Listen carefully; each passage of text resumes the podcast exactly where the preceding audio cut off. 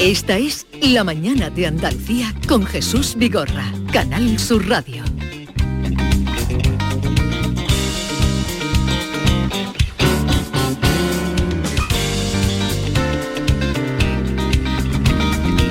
Maite, ¿y tú sabes lo que dijo mm, Stanislao Figueras? Y es que tengo que ir a la redacción, que voy a... Pero eso, eso ¿A qué te lo dice para que te agache y hagas deporte. ¿Y, tú- y tú sabes lo que dijo Stanislao Figueras cuando en una sesión ya estaba harto, cuando dijo, estoy hasta los... Que tampoco parece que aquello fue así, eh, según cuenta aquí. ¿Y qué dijo? Él dijo, estoy hasta los cuyons de todos nosotros. De todos nosotros. Sí, sí, sí, de la reunión. De todos nosotros. se metió el primero. Pues mira, parece que, Y se- que- ese salió, ese cogió el tren y se fue. Parece que todo vuelve, ¿no? Salió del Congreso de Diputados, pero había, yo creo, más vergüenza torera, cogió el tren y se fue. Y no volvió. Y se fue, eh, se fue. Luego ya volvió a acabar el tiempo, pero se fue. Se fue de allí diciendo aquí. Oye, vamos a recordar 679 40 200. Pueden dejar sus mensajes. Hoy vamos a hablar del deporte y todo viene porque el Centro de Estudios Andaluces ha hecho una encuesta en la que, hombre, lo- los resultados no están mal, ¿eh? El 52% de la población practica algún deporte en nuestra tierra, en Andalucía. 52% de los andaluces. De ¿Qué los deporte andaluces. practica usted? Exactamente. ¿Y ¿Cuánto tiempo le dedica? ¿Cómo De- le va? ¿Desde cuándo? Si no lo hace, ¿por qué no lo hace? ¿Le ¿Cuántas veces hacerlo? ha abandonado? Porque parece que aquí...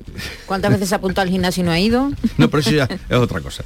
Bien, eh, comenzamos a escucarles cuando ustedes quieran. A la vuelta de esta pausa. Esta es La Mañana de Andalucía con Jesús Vigorra, Canal Sur Radio.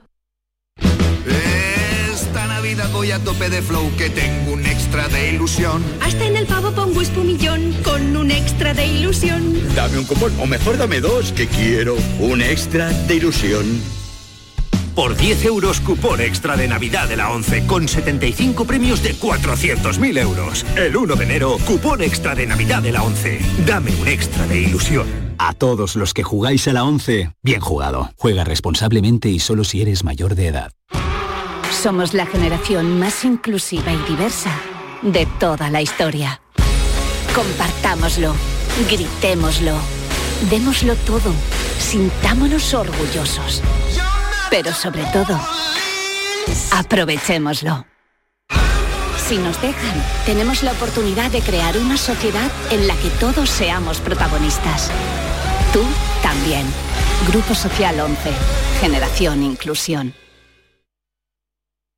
Canal Sur Radio. ¿Sabías que Solarrica es para todos los públicos?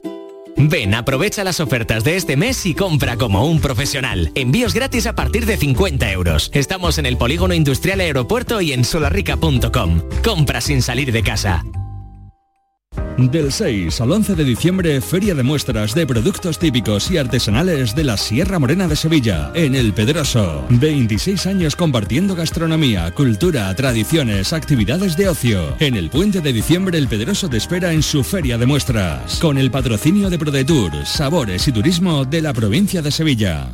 Autorreparaciones Sánchez. Si tienes algún problema con tu dirección asistida, caja de cambios, grupo diferencial, transfer, turbos o filtros de partículas, acude a tu taller de confianza en la Puebla del Río. Somos grandes profesionales de nuestro sector. No lo dudes. Ven a Autorreparaciones Sánchez. Teléfono 661 004 067. ¡Ho, ho, ho! Llegó la Navidad y en el Centro Comercial Los Alcores lo celebramos con un gran calendario de Adviento. Estad muy atentos a Facebook e Instagram del 27 de noviembre al 24 de diciembre y participa. Hay premios todos los días. A92, salida 7 Alcalá de Guadaira, Sevilla. Centro Comercial Los Alcores. Mucho donde disfrutar. La Diputación de Sevilla actúa contigo. Con el plan Contigo, para reactivar la economía y el empleo en toda la provincia. 470 millones de euros en empleo e inversión. Actúa contigo. 470 millones de euros para generar empleo y dar apoyo a las empresas de la provincia. Una inversión histórica para nuevas obras e infraestructuras. Plan contigo, Diputación de Sevilla. En Canal Sur Radio, por tu salud, responde siempre a tus dudas. Atención runners, deportistas, andarines, excursionistas y público en general. ¿Qué cuidados hemos de tener con los pies de cara al frío? Este lunes en el programa hablamos de todo esto, de la importancia del calzado y los calcetines y de otros males podológicos con Silvia San Juan y tus preguntas en directo. Envíanos tus consultas desde ya en una nota de voz al 616-135-135. Por tu salud, desde las 6 de la tarde con Enrique Jesús Moreno. Más Andalucía, más Canal Sur Radio.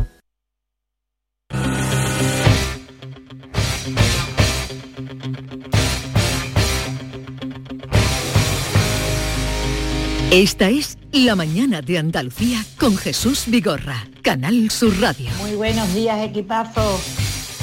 Pues mira, yo antes de nacer mi primera nieta, que tiene 13 años, pues sí, iba, salía del trabajo y iba 30 minutos a Curve, que era un gimnasio, vamos, y es de mujeres. Y la verdad que me sentaba muy bien. Y ya me iba a casa, me duchaba y me quedaba fenomenal. Pero ya nació mi niña y tuve que tenía que echar una manita, después nacieron mellizos, después nació otros dos mellizos, hasta siete y ahora pues estoy con los dos más pequeñitos, de cinco y de nueve meses. Entonces el motivo de ya no ir más es ese, que hay que echar una manita a los nietos y disfrutar de ellos. Pues sí que hace deporte. Ay, Ceden, las abuelas. las abuelas ceden Sí. por los nietos, Hay las que abuelas ver, ¿eh? ceden. Madre mía. 679 40 200 hace usted deporte qué deporte hace está usted entre el 52 de los que hacen deporte 52% o entre los que no Pues mira, yo he sido siempre muy vaga para el deporte, siempre. Pero por problemas de, salud, eh, tema de la menopausia, me detectaron el azúcar alta, la tensión alta, colesterol alto, siendo vegetariana. Entonces, pues lo que más me dice el endocrino es el deporte. Así que desde hace año y medio, pues todas las mañanas practico 30 minutos de deporte en casa. No hace falta ni irte a la calle, ni irte al gimnasio. En YouTube hay un montón de tutoriales. Así que lo hacemos mi marido y yo. Hacemos un día sí, un día cardio, otro día pesas. Un kilo y medio no más, porque tampoco hay que ponerse, porque me lo recomendó el, el, el endocrino para las mujeres con menopausia, para no perder la masa muscular. He perdido 12 kilos, tengo una agilidad maravillosa, me encuentro estupenda de salud, mis analíticas han mejorado al 100% y nada, a seguir, a seguir todos los mañanas, de 10 y media a 11, un poco de deporte. Todos podemos y yo lo recomiendo, aparte de una dieta sana y equilibrada, lo recomiendo en media hora. No es mucho más, no hay que ir a reventarse al gimnasio ni nada de eso. Una maravilla. ¡Qué maravilla! de 10 y media a 11 y pierde 12 kilos Media hora. Es alucinante. Qué Eh, buen además, ejemplo. en casa hay En que tener casa. más fuerza de voluntad que si va afuera. Bueno, eh, sabes que esta encuesta la ha hecho el Centro de Estudios Andaluces eh, junto a la Universidad de Córdoba y a la Universidad Pablo de Olavide. Y está con nosotros David Moscoso, que es el investigador responsable del proyecto, de este proyecto de la Universidad Córdoba. David Moscoso, buenos días. Hola, buenos días. Los andaluces entonces, la mitad hacen deporte y la otra mitad no. Efectivamente, pero también depende de, bueno, la franja de edad, ¿no? Eh, entre la población más joven es más frecuente la práctica de ejercicio físico y a lo largo de la edad, pues es un hábito que se va perdiendo por vicisitud de razones que, que indica la población. ¿Hasta qué edad sería en la que de manera habitual y continuada se hace deporte?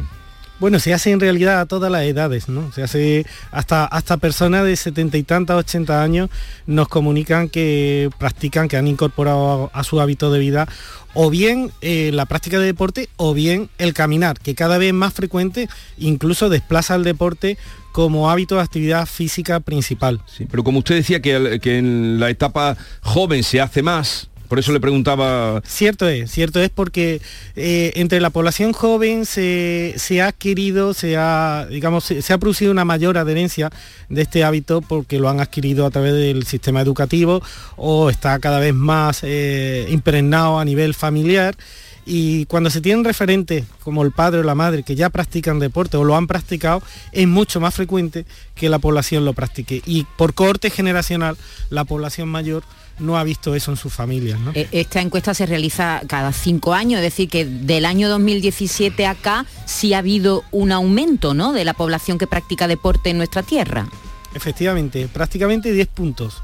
Es decir, que ha aumentado de manera significativa. Es cierto que no en todas las provincias o no en todas las provincias de la misma manera, pero sí que se ha experimentado una explosión del hábito deportivo eh, a lo que ha influido pues muchas razones, por supuesto, pero el COVID ha sido determinante. Y con respecto a otras comunidades autónomas, ¿tiene usted datos de si somos, vamos, mm, en ese sentido igual o menos activos en el deporte? Estamos por debajo de la media española. Es verdad que hay comunidades que van mucho más adelantadas, como el País Vasco, Cataluña, la Comunidad de Madrid. Si bien es cierto que la población está más juvenilizada, tiene una edad media menor que en comunidades como Andalucía o Extremadura o Murcia, donde hay mayor, fran- mayor proporción de, de personas en la franja de edad mayores. ¿no? O sea, estamos por debajo de la media. Y, y en las eh, provincias andaluzas, ¿cuál, es, ¿cuál sería la que más deporte hace y la que menos? Bueno, pues en esta encuesta despunta Granada, donde casi 6 de cada 10 personas practican deporte, eh, pero eh, también Cádiz está ahí por encima de la media. Pero eh, es curioso que a pesar de, no, de estar justo en la media, Sevilla ha aumentado un 18% con respecto a hace cinco años. Es decir, ha sido la provincia que más, más ha crecido y detrás de la cual le siguen Huelva y Jaén, ¿no? que, con 12 puntos de incremento. Señor Moscoso, ¿usted piensa que el que los relojes inteligentes o los móviles que llevamos todos eh, tengan o nos digan los pasos que hacemos, la actividad que tenemos, nos anima? Bueno, yo creo que hay algo que está por delante de ello y que, que está en relación con, con un comentario que ha hecho una de las oyentes de este programa, que es la prescripción médica. La prescripción médica es extraordinaria. Las personas que acuden al médico y, el cual le prescribe que haga ejercicio físico para mejorar la salud, bueno, se lo toma con toda la diligencia posible.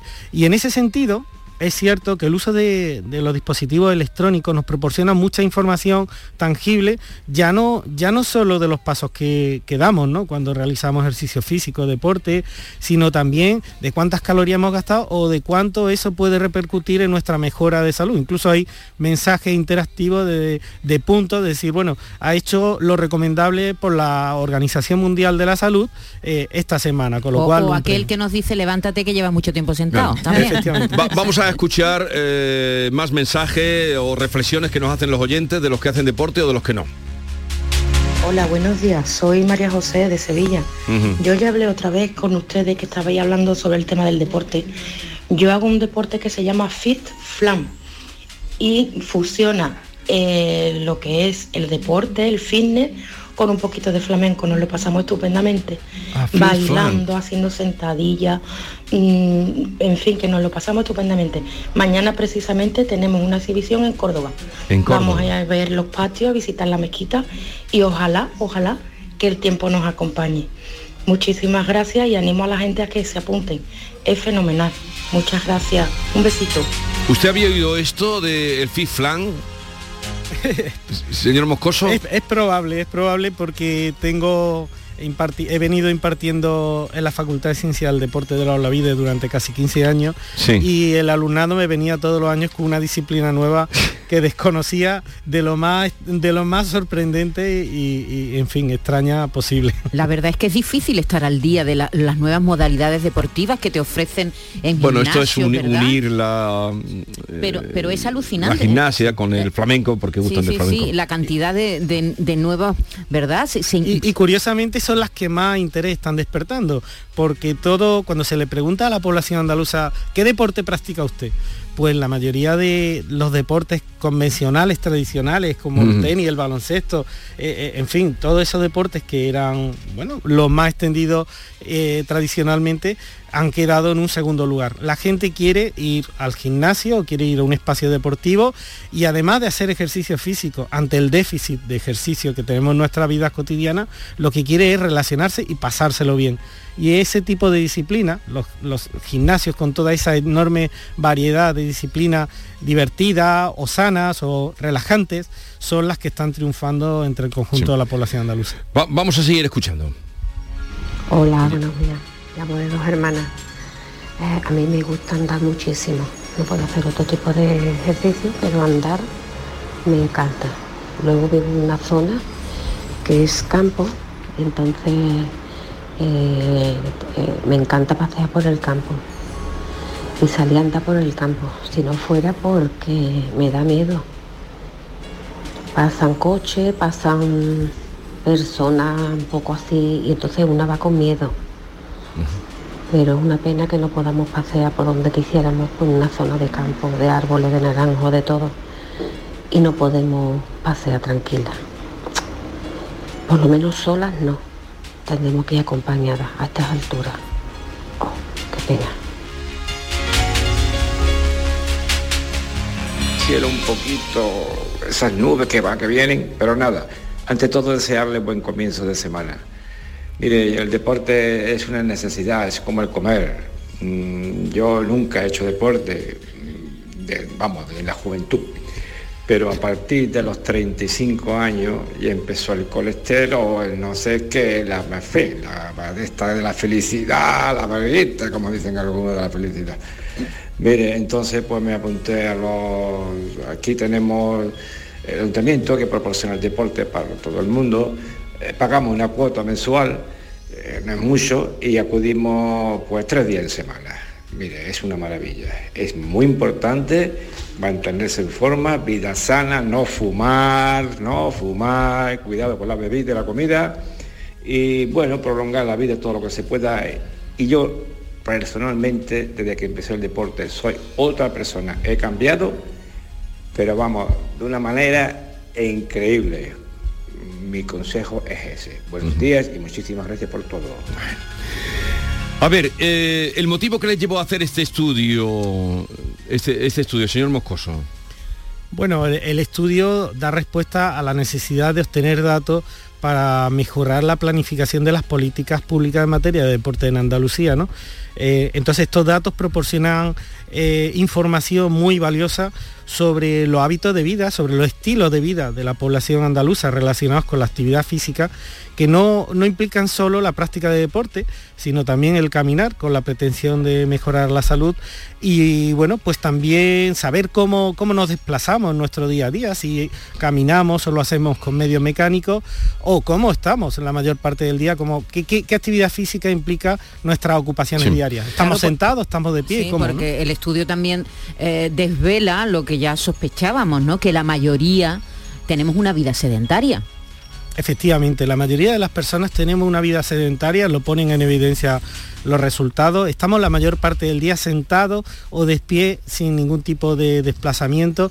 Mm, eh, los desplazamientos que realizamos de nuestra casa al trabajo, al lugar de estudio, etcétera, los realizamos en buena medida en medios mecánicos y bueno, no todo el mundo practica deporte. Y cuando se hace deporte, uno de los motivos eh, por los cuales se alude que se realiza mayormente es el déficit de ejercicio físico y de actividad física. Es decir, la, la gente, la, la población va a hacer deporte porque necesita ejercitarse para mm, tener un mayor estado de bienestar y de salud, ¿no? Hola, buenos días. Yo siempre he ido al gimnasio, pero ahora no. Después de la pandemia dejé de. Y ahora lo que me dedico a hacer es la marcha nórdica. Y hacemos todo tipo, eh, aparte de andar, vamos con los bastones, como le decimos, y hacemos mucho pilates, de pie, eh, sentadillas, mm, y hasta bailamos salsa. Cuando ya estamos terminando para mm, el precalentamiento y la relajación. Estoy estupendamente. ¿No habéis notado que cada vez se ve más gente con bastones por la calle? Sí, es verdad, es Sí, verdad. andando por la ciudad, no hace falta irse al campo para practicar este tipo de marcha. Tiene 86 años y va tres veces en semana al gimnasio, lunes, miércoles y viernes, de 8 a 9. Y luego todos, todos los días del año va a andar por la mañana o por la tarde. Y para mí es un ejemplo seguir porque tiene prótesis en una rodilla, la otra rodilla fastidiada, tiene una hernia discal y para mí es un ejemplo a seguir. Y yo poco a poco voy haciendo como ella, también voy haciendo un poco de ejercicio. Buenos días. Y una cosa, en esta, en este estudio que ustedes han hecho, andar lo consideran deporte. cuando se le pregunta a la población si camina con el propósito de mejorar, camina rápido con el propósito de mejorar la salud, entonces sí, no se entiende, no se concibe como deporte, sino como actividad física orientada a la mejora de la salud y el bienestar, ¿no? También es verdad que desde que nuestras ciudades tienen carriles bici, pues ahí se ve muchísima más gente que veíamos antes en, bicicleta acudiendo al trabajo y demás. Aunque no lleguemos al punto que tenemos que llegar, que haya mayor afluencia de gente haciendo. hablando de bici, el país del mundo que practica más deporte, la que sus ciudadanos practican más deporte es Holanda que está muy por encima de, otros países, es donde más deporte se practica. Es que, y porque cuentan la bicicleta. no sé, no sé si cuentan es, la bicicleta. Es el país donde más se utiliza la bicicleta, pero por encima está Suecia y Suecia y, Finlandia, donde prácticamente 8 de cada 10 personas practican deporte ah, habitualmente. Lo tienen incorporado en su rutina diaria como una forma de... 8 de, cada 10, Suecia y Finlandia. ¿Y, ¿Y en España la media cuál sería? En España 6 de cada 10 y ha aumentado significativamente los últimos 10 años. Porque 6 de cada 10. ¿Y en Andalucía? En Andalucía es 52%, sí. sí estamos un poquito por debajo de, la media. 5 de cada 10. Sí, sí, sí. Buenos días, aquí el rubio de Prado de Carmona. Pues yo deporte poquito, en verano ando una horita, tengo nado un poquito a la piscina, pero nada. Pero vamos, para que veas ese deporte, lo hace todo mi madre. Con 77 años, todos los días, de lunes a sábado, hace natación, yoga y pilates con 77 años. Que va así de deporte, todo lo hace ella. Así que está, que está Sean. Sí, pues, buenos días. Tú sigue así, tú sigue así. O sea, mi madre, pero eh, eh, tu madre será su cuerpo, no el tuyo. A ver, alguna llamada más.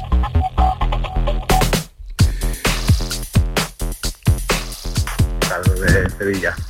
Eh, yo practico karate y además de tema físico, pues también tema mental, te ayuda a afrontar los problemas que te, que te vienen en la vida, hacerlo de forma tranquila y la verdad que físicamente te pone haciendo, pero mentalmente también.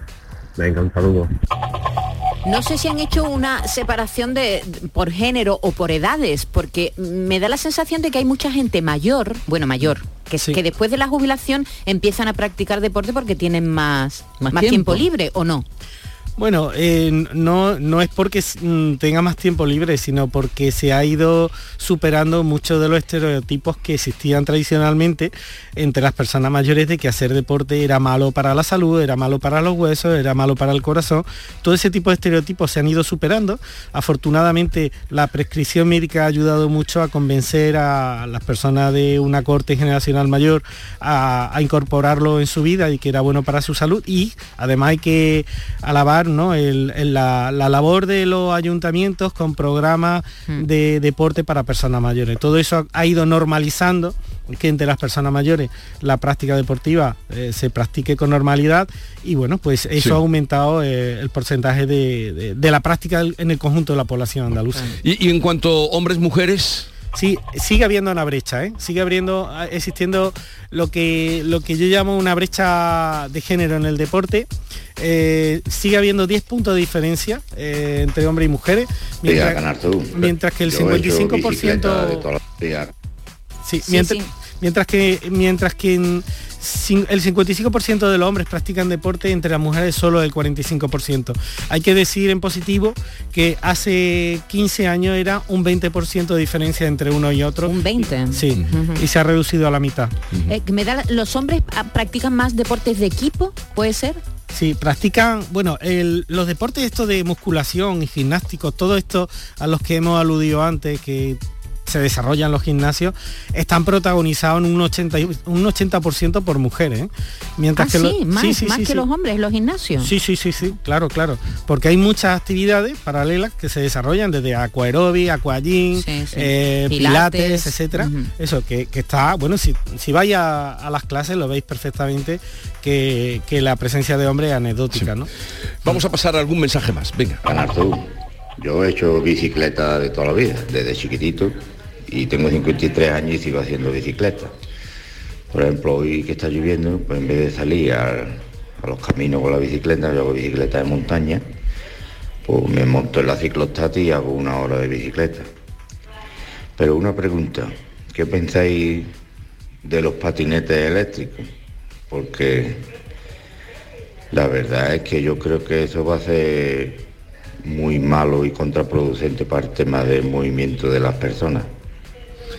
Para el tema del ejercicio me refiero. Eso sería otro tema, otro debate, pero no sé si usted quiere apuntar algo, David Moscoso, lo que puede suponer, eh, en fin, la afluencia que hay de patinete en nuestras ciudades. Claro, yo no puedo opinar respecto a la regulación del, del uso No, no, del patinete. Con pero- respecto, con respecto a, a- sí, al, al no hacer ejercicio, ¿no? A- No, claro, eh, a ver, eh, los, patineles, los patinetes eléctricos no plantean una, una novedad con respecto a la forma de desplazarse eh, quizá en- eh, entre personas que- que ya antes se desplazaban en medio mecánico, porque o bien se desplazaban en motocicleta, que como veréis cada vez hay menos motocicletas y se han ido sustituyendo por el patinete eléctrico, o bien en automóvil, o bien en, en transporte público, con lo cual lo que cambia es la autonomía, el coste que es más económico y la facilidad para moverte por la más, ciudad. más ecológico también, pero, pero Bueno, claro, no, claro. No, no haces deporte, está claro, ¿no? Sí, efectivamente. Aún así, mueves. nosotros lo- lo- la, la población andaluza eh, aprueba eh, en esto de moverse a pie y más de la mitad de la población andaluza se desplaza habitualmente a pie porque eh, Andalucía tiene unos pueblos, unas ciudades muy amables para, para desplazarse a pie, sobre todo ciudades medias, lo que, lo que se ha considerado tradicionalmente como agro, agrociudades, ¿no? Tipo Osuna, Carmona, Puente Genil, es decir, pueblos que son de una dimensión media y que ayudan a desplazarse con facilidad sin hacer uso de transporte mecánico. David Moscoso, investigador responsable de este proyecto que hoy nos ha permitido hablar del deporte que hacemos de la Universidad de Córdoba. Gracias por estar con nosotros.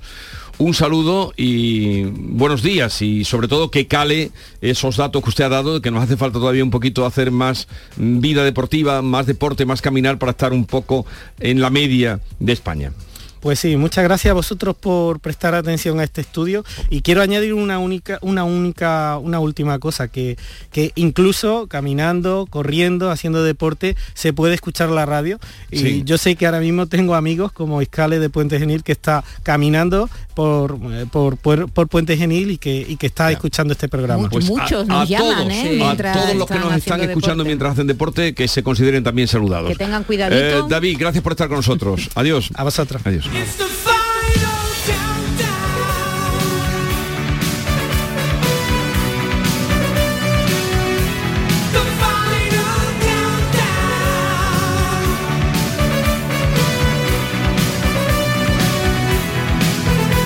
Esta es La mañana de Andalucía con Jesús Vigorra, Canal Sur Radio.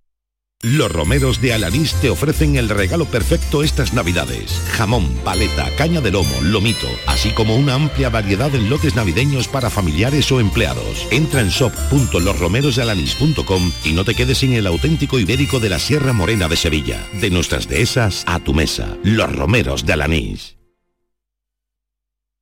Canal Sur Sevilla, la radio de Andalucía. HLA Santa Isabel pone a tu disposición la unidad de traumatología y ortopedia especializada en pediatría, columna, hombros y codo, muñeca y mano, cadera, rodilla, tobillo y pie. Con guardias localizadas las 24 horas y los últimos tratamientos en prótesis. Consúltanos en el 954-570004 o en Luis Montoto 100. HLA Santa Isabel, contigo cuando más nos necesitas. Las empresas que invierten en publicidad despegan seguro. El 12 de diciembre, profesionales y empresas debaten sobre el papel de la publicidad como motor de la economía andaluza. A partir de las 12 y media, en el Salón de Actos de la Fundación Caja Rural del Sur. Organiza AEPS. Colabora Fundación Caja Rural del Sur. Patrocina Junta de Andalucía.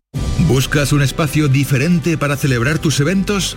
Nuestros barcos son el lugar de celebración ideal para bodas, cumpleaños y reuniones familiares. Sorprende a tus invitados con una experiencia inolvidable con Cruceros Torre del Oro. Más información en el 954 561 692 o en crucerosensevilla.com. La Diputación de Sevilla actúa contigo. Con el plan Contigo, para reactivar la economía y el empleo en toda la provincia. 470 millones de euros en empleo e inversión. Actúa contigo. 470 millones de euros para generar empleo y dar apoyo a las empresas de la provincia. Una inversión histórica para nuevas obras e infraestructuras. Plan Contigo, Diputación de Sevilla. Hay un lugar donde los sentidos se despiertan. Donde todo es como antes. Donde las horas pasan sin darnos cuenta. Brindemos por lo nuestro. Porque hay que perderse para encontrarse. Si podemos desearlo, podemos vivirlo. ¿Y si nos regalamos Úbeda y Baeza? Dos ciudades, un destino. Bono, Munir, Ennesiri, Asraf, Amrabat, Abde, Bufal, Sillet. La selección marroquí se ha convertido en una de las sorpresas del Mundial. Y este martes a la selección española de Luis Enrique le toca pasar a cuartos en Qatar ante Marruecos. Y no queremos más sorpresas ni sustos. Síguenos, vive el fútbol. Este martes, España, Marruecos en la gran jugada de Canal Sur Radio. Desde las 3 de la tarde con el mejor equipo de narradores y comentaristas de Canal Sur Radio. Dirige Jesús Márquez con el patrocinio de Agua Sierra Cazorla y Centro Comercial Lago. La tarde de Canal Sur Radio con Mariló Maldonado tiene las mejores historias y las más emocionantes. Un programa para disfrutar de la tarde, cercano, pendiente de la actualidad, con un café con humor, te escucho en tu radio. La tarde de Canal Sur Radio con Mariló Maldonado. De lunes a viernes a las 3 de la tarde. Más Andalucía, más Canal Sur Radio. Esta es La mañana de Andalucía con Jesús Vigorra, Canal Sur Radio.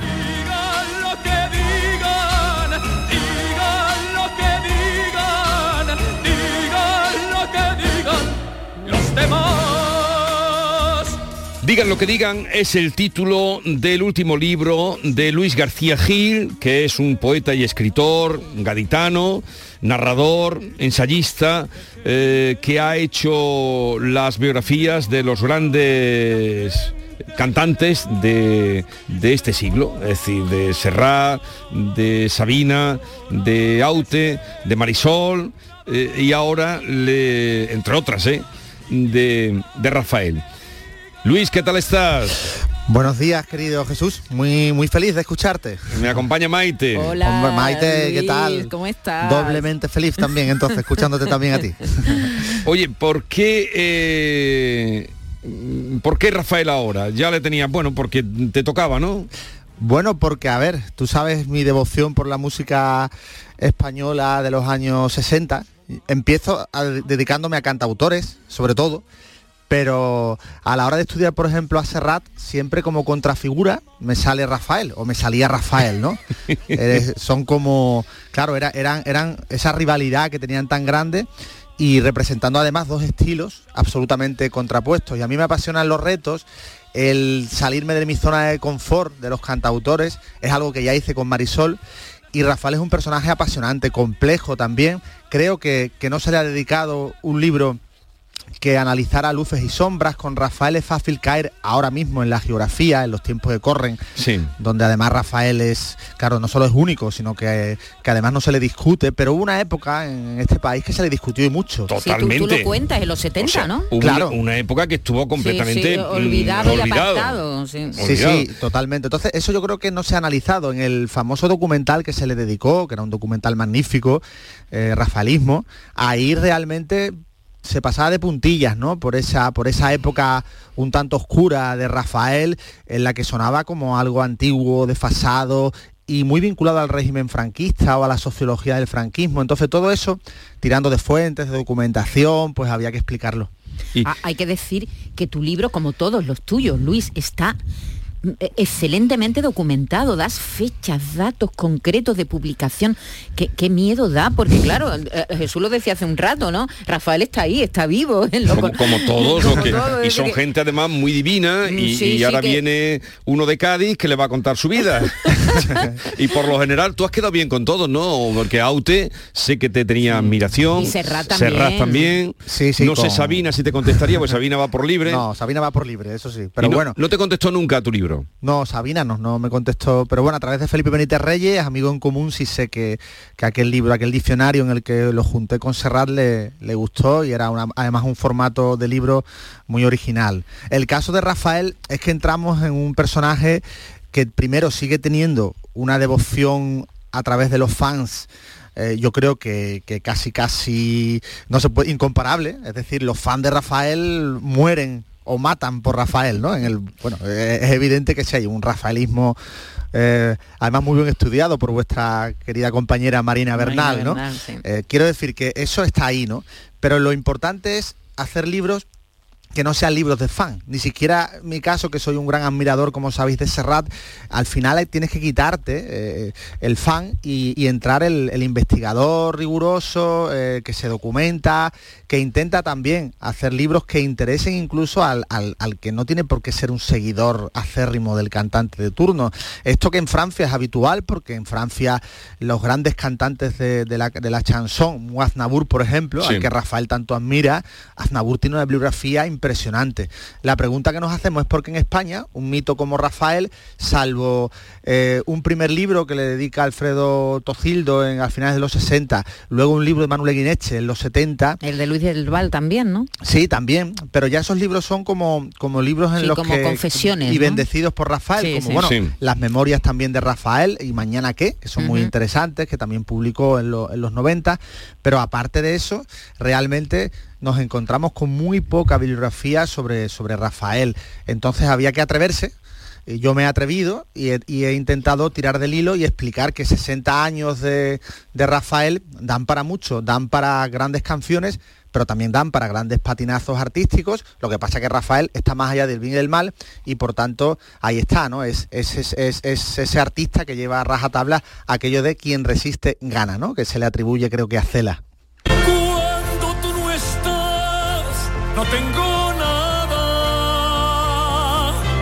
No me queda más que mi dolor. Por eso envidio al mar que tiene agua y al amanecer que tiene sol. Nada soy. Oye, hablabas de la gran rivalidad, claro, en edad están igual, ¿no? Serrat y él. Sí, Eh, del, del 43. ¿Ellos cómo se llevaron? Muy bien, bueno, con mucho respeto. ¿eh? Es, es curioso cuando analizas todas las revistas de la época y, y ves un poco cómo quieren enfrentarlos, es decir, había una intención malsana, incluso el público de Rafael se muestra muy intolerante con el público de Serrat, el público de Serrat muy despreciativo. con- Como si no te con- pudieran gustar los dos, ¿no? Claro, sí, sí, claro. Rafael parecía representar una canción melódica muy poco comprometida, aunque, aunque el propio Rafael diga que digan lo que digan es la primera canción protesta, esto no, no- no- nos hace fofar una sonrisa porque, porque no es cierto, evidentemente. Pero sí es verdad que la rivalidad Serrat-Rafael fue enconada, pero Serrat siempre le ha reconocido a Rafael que fue el primero en abrir mercado en América, por Fuera, ejemplo. no, claro, fuera de España. gracias a, a- y luego que dignificó el oficio de cantar. Eh, siempre se cuenta que Rafael es el primer artista de este país que realmente pide una dignidad en los camerinos. Eh, el artista no podía ir a un sitio a cantar y, y- y ser maltratado y, y vestirse o cambiarse en cualquier sitio. Eso Sí. Rafael lo consigue Bueno, y eh, se le fue ha el reconocido. primero, fue el primero que dio un concierto él solo con su nombre, sin compartir escenario con otros artistas. En, en ese sentido, Una heroicidad. eh, no, Sí, en, en sí. esos años Y- era y- complicado. Oye, en el, en el Teatro La Farfuela, además, Eso, que era un eso. lugar, claro. Ah, es. cuenta, cuenta una anécdota muy chula ahí, eh, Luis, en el libro, que dice que, que en el Teatro de la Zarzuela hay un momento en el que él canta esta canción. Sé que pecado, perdóname Señor, pero brillaba. Él levanta la mano Sí. hacia el cielo en el escenario, en ese momento hay un fogonazo de luz que lo ilumina y la gente se vuelve loca. Y Luis dice, yo no sé si él descubrió ahí la importancia de su gestualidad, Luis. Eso es fundamental. Hay un capítulo del libro que es la poética del gesto y ese barroquismo, manierismo en escena, muy canción francesa, muy tonadillero, eso es una marca absoluta en, Rafael. A mí me encanta el Rafael de los 60 porque todavía está un pelín más contenido, ¿sabes? Ya luego en los 70 eh, puede caer incluso en la autoparodia. Es curioso porque al final cuando exageras tanto los gestos, y eso se le criticó mucho, ¿no? Eh, en aquella época y en aquellos años. Sí. Y luego en los años 70-80 que queda un poco relegado. Y, y en cambio, la semana pasada fue, hace dos semanas, estuvo en, en Fibes cuatro días seguidos, con todo vendido. Llenando, ¿no? Es que es un profesional además como la copa de un pino, de una exigencia mayúscula. Él siempre le ha gustado mucho utilizar la metáfora del ave fénix, que además le compuso a su medida Alberto Cortés en esa canción. Quiero decir que él siempre ha, ha renacido y ha resurgido, ha tenido la virtud de incorporar a sus conciertos a nuevas generaciones, los artistas jóvenes también le siguen y le adoran, pero también creo yo que en el libro había que explicar un poco cómo esa izquierda que antes detestaba a Rafael, puede que en estos momentos, gran paradoja de la vida, eh, tengan mayor, mayores reticencias hacia Joaquín Sabina. Como sabemos, Sabina se ha desmarcado un poquito del tema de la izquierda dogmática, como él ahora Sí. mismo la entiende. Y en cambio Rafael es intocable, ¿no? Eh, es también, y como Rafael busca también. eh, Fíjate, en los años 70 el ideólogo de Rafael era Pemán, eso también se explica mucho en el libro, ¿no? Pemán Sí. era el que de alguna manera legitimaba a Rafael artísticamente, él tenía que buscar un intelectual importante y, y Pemán era muy amigo de Natalia y muy amigo suyo, tenía que buscar a alguien que de alguna manera lo dignificara, ¿no? Desde la, desde la famosa tercera de ABC, ¿no?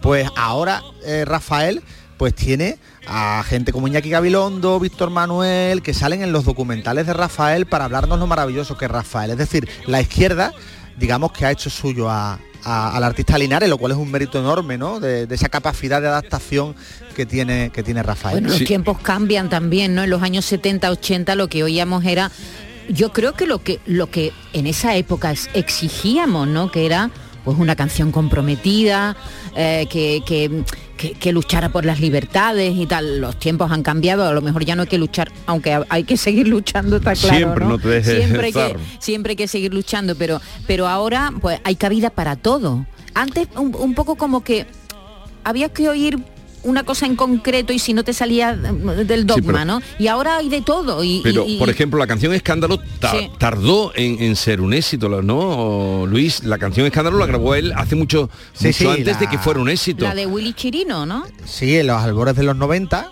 Ujú. en ese disco además que produce Bebu Silvotti, eh, Bebo Sil- eh, La- el Silvetti. argentino, sí. Eh, claro, ahí, ahí realmente Rafael consigue un gran éxito, pero que, que va a tardar en, Pero en no, que- y, y- en- y en asentarse. aquella, la canción, otra canción que luego popularizó mucho, em, que no se rompa la noche o es otra que le... Esa es de Julio, ¿no? De Julio Iglesias. No, no, pero Ah, perdón. bueno, otra que cantó, una de Rafael que cantó luego la hizo muy popular, Rocío Jurado más que él, y no me acuerdo ahora mismo. Bueno, una de las que componía, sí, una de las que componía Manuel Bueno, Alejandro. y- bueno, claro, eh, bueno, el, el y cómo es él, por ejemplo, de Perales, esa canción también tiene un recorrido también bastante curioso.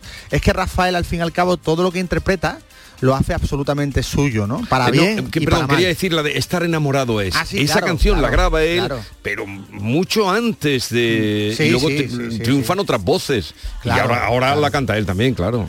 Él tiene una capacidad tremenda de hacer suyo eh, un repertorio que incluso podemos pensar que está en las antípodas de su estilo. Se atreve con todo, siempre se ha atrevido con todo. Sí, es verdad.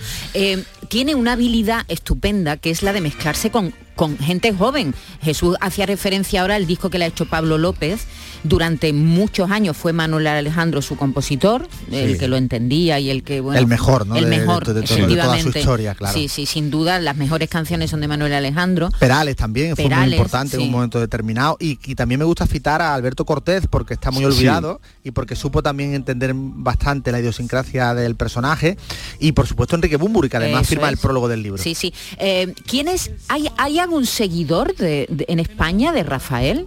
Un seguidor, hay muchos seguidores. No, digo, digo como artista, como artista. Bueno, ha citado a Pablo López, por ejemplo, ¿no? Que quizás sea el que se me viene ahora a la cabeza, ¿no? De, de los que son más importantes y de los que además le componen canciones también a, a medida, ¿no? Hay- Sí. hay- lo que pasa es que Rafael es inimitable, lo que no puede haber es un... Claro. Después, eh, David Bisbal, si lo vemos un poco en su Sí. manerismo en escena, Se hablaba de que era un... Sí, un continuador. sí, de- de- Lo que pasa que a David Bisbal, como le pasa a toda esta gente, le falta un Manuel Alejandro, ¿no? Que, Claro. que Rafael lo tuvo, los autores, lo tuvo ¿no? en los 60, sí, efectivamente, los autores. Y hoy que casi todo está bien, porque no estuvo tan mal, me suena todo Otra cosa que he pensado leyendo el libro, Luis, es la, lo diferente, eh, la diferencia que hay entre Marisol y él. Sí, sí, Eh, muchas, son- claro. Vienen de, un extracto social eh, similar, de Sí. Andalucía. Los dos consiguen ser Lo más grandes en un íconos. momento... Sí, Sin embargo, Marisol decide retirarse y Rafael decide que no se va a retirar. Bueno, son, nunca son- en la vida. son dos modelos de artistas muy, muy, Muy diferentes. diferentes, sí. Aunque Rafael niega que quiera morir en un escenario, sí lo parece, digamos. Es decir, Rafael va a estar cantando hasta el final, ¿no? Fíjate el propio Serrat, ¿no? Que ha decidido precisamente, ahora muy socarronamente en los conciertos del vicio de cantar, dice que, que es de muy mal gusto morirse en el escenario y que por eso prefiere retirarse de la manera que lo va a hacer, ¿no? Dando un último concierto en el Palau Sant Jordi de Barcelona y bueno, y bajándose un poco de ese, de ese tren de la música que, que lo ha tenido durante tanto, tantos años en, la- en el máximo nivel. Pues Rafael es otro tipo de artista muy distinto. Marisol ayuda mucho a explicar, como en su momento comenté, ¿no? la historia de, de España. Pues ¿por qué? Porque surge en los 60, el desarrollismo, porque Marisol primero es la niña prodigio del régimen y luego se, se torna comunista y, y ayuda muy bien a explicar los cambios y las transformaciones del país. Con Rafael pasa también que explica muy bien también la sensibilidad del país en un determinado momento y también por supuesto la capacidad de evolucionar y de y de por ejemplo eh, esa conquista que tiene Rafael con la modernidad con la movida Alaska por ejemplo Sí. que lo cita Sí. como referencia eso también es muy importante y muy y muy interesante de, de estudiar y de analizar ¿Y, y él nunca compuso ninguna canción? nunca nunca yo Nunca. creo que él, él- él siempre dice Él ha sido que- intérprete. Muy intérprete Mm. de sus canciones, pero yo creo que siempre está muy pendiente del proceso creativo, ¿no? Es decir, eso es muy importante. Manuel Alejandro, eh, de hecho, en las películas de Rafael, en las que además se le ve con el propio Manuel Alejandro, ese, ese, ese intercambio de impresiones. Rafael está muy, muy pendiente de todo lo que se hace y, y- y casi que, que hace suya las canciones de Manuel Alejandro, porque Manuel Alejandro las compone no solo pensando mucho en él, sino con la propia complicidad y con la propia eh, autorización del propio, del propio artista. En eso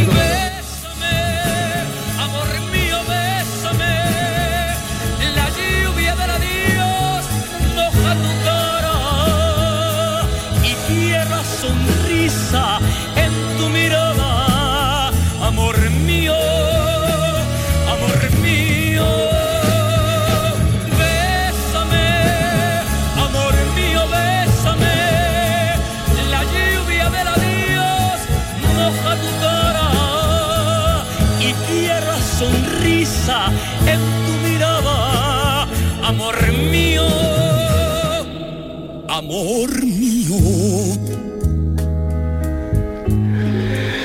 Ahí lo tienen en otra canción. ¿Cuántas canciones ha cantado? bueno, yo son incalculables. Tienes tú referenciadas. Es, es imposible. Bueno, yo, yo te diría que, que si cogemos las grabaciones incluso más remotas, pues más de 600 y 700 canciones tiene que haber en Claro, el repertorio de Rafael. Sí, hay como ha grabado de, de álbumes, he contado yo esta mañana, no sé si casi 100, más Claro, los singles, más los después- EP, más... Después tiene una Una barbaridad. discografía mexicana que es Sí. también independiente a la Oye, española, etcétera. ¿Y con Julio cómo se ha llevado? Con Julio te diría que, que la rivalidad ha sido tan tremenda que no muy bien, no muy bien. Decía antes, digamos, que, que yo creo que Rafael está mucho más implicado en el proceso creativo que el propio Julio Iglesias. Además son dos Sí. artistas de, de temperamento muy, muy diferentes. Pero fíjate, al final ambos han tenido en Manuel Alejandro una referencia importante, porque para mí el mejor disco de Julio Iglesias probablemente sea un hombre solo, ¿no? O sea, quiero decir que al Sí. final Manuel Alejandro también es capaz de ofrecer a, a Julio Iglesias lo mejor de su, de su producción. Al final esa rivalidad con Julio Iglesias realmente es, es muy con Serrat había una rivalidad, pero sabían muy bien que los públicos eran muy diferentes, Sí. pero con Julio la canción melódica, digamos, que representan ambos, muy diferentes, pues al final lo terminan enfrentándolo. Tienen algo en común, que los dos han cantado en muchos idiomas. Mira, aquí está cantando en japonés. Que lo No, tenemos esta cantando no en japonés. No, esta Ah, no, sí, esta no es sí, dice que sí, me ha dicho Reyes que sí. A ver.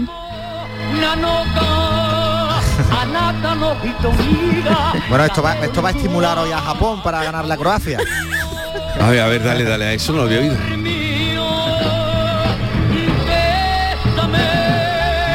Amor mío, bésame, Bueno, esto es un, un par de versos para hacer una... Se, la, se la pone cubo todas las mañanas.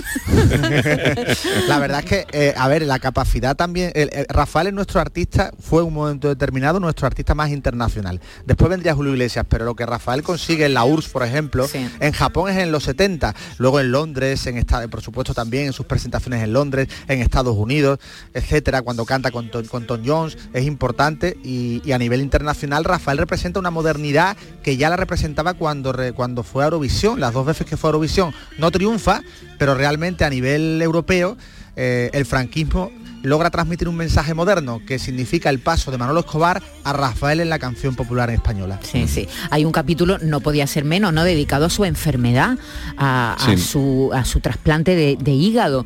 Él llegó a reconocer que, que bebía en, en el hotel cuando terminaban los conciertos, que estaba enganchado al minibar y, y que bebía más de la cuenta, ¿no? Que Rafael ha sido un artista de mucha soledad de- en el escenario, todo lo contrario que, que, por ejemplo Serrat, que cuando ca- canta en un sitio le gusta implicarse en la realidad social de cada lugar, trasnocha también, siempre en el buen sentido de la palabra, quiero decir que le gusta reunirse con amigos. Rafael ha sido lo contrario porque ha sido tan exigente, ya esto desde venidor, ¿eh? venía, tan exigente que él, mientras los otros artistas iban, se iban de parrandeo, él se quedaba en el hotel. ¿Para qué? Para que su profesionalidad ante todo le permitiera estar siempre como una rosa, ¿no? Esa voz, exigencia, claro. claro, esa voz siempre ha sido A punto. muy, muy cuidada, ¿no? Y, y claro, al final cayó en esa soledad de los minibares, que eso lo cuenta muy bien también en sus memorias. Y en este tiempo, claro, no podía fal- faltar el tamborilero, que, que ha sido, yo no, yo, tú eres más joven, Luis, pero desde luego yo me acuerdo siempre en Navidad que iba a casa de mi tía Marelí, no se me olvida. Y Sí. siempre estaba sonando el tamborilero.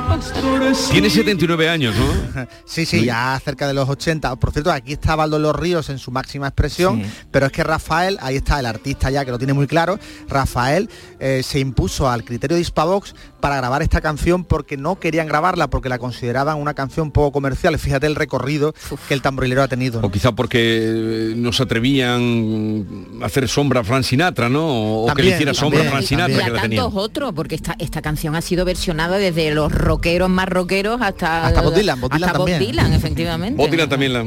Bueno, ¿y con quién estás trabajando ahora, Luis? Pues mira, ahora mismo hay un, estoy con varias ideas por, por delante, pero, pero bueno, eh, hay, un, hay un artista que me interesa mucho, que ojalá, además estoy en conversación con él, pero es muy complicado, que es Juan Pardo, ¿no? Juan Pardo no se le ha dedicado el lugar que merece en la música española y es otro de esos personajes que en un momento Pero es un determinado gran compositor, Claro. músico. y deciden retirarse.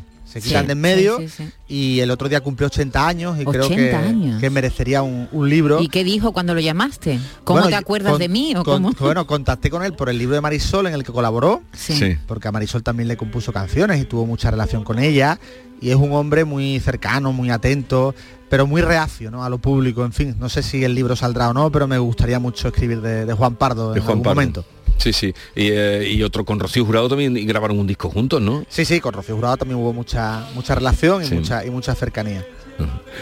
Pues nada, eh, Luis, enhorabuena por otro libro más en tu colección de, de grandes artistas. Muchas gracias, Jesús. y Digan lo que digan. Para todos y para Maite también. Un Editorial, editorial, vamos a recordar la editorial. Milenio. Bueno, Ahí está. Pues ahí lo tienen. Luis, ah, feliz año nuevo. Un abrazo igualmente Feliz para Navidad, adiós, todos. Luis, gracias. adiós.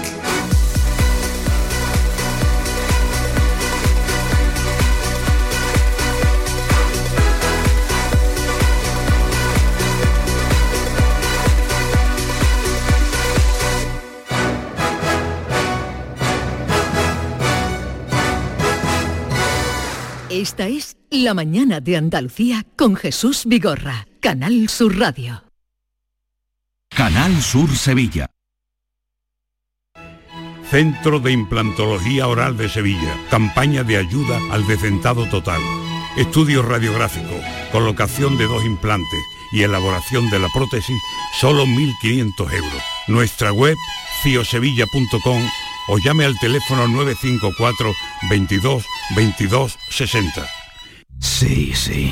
Tu mejor amiga. La que se lió con tu novio en el instituto.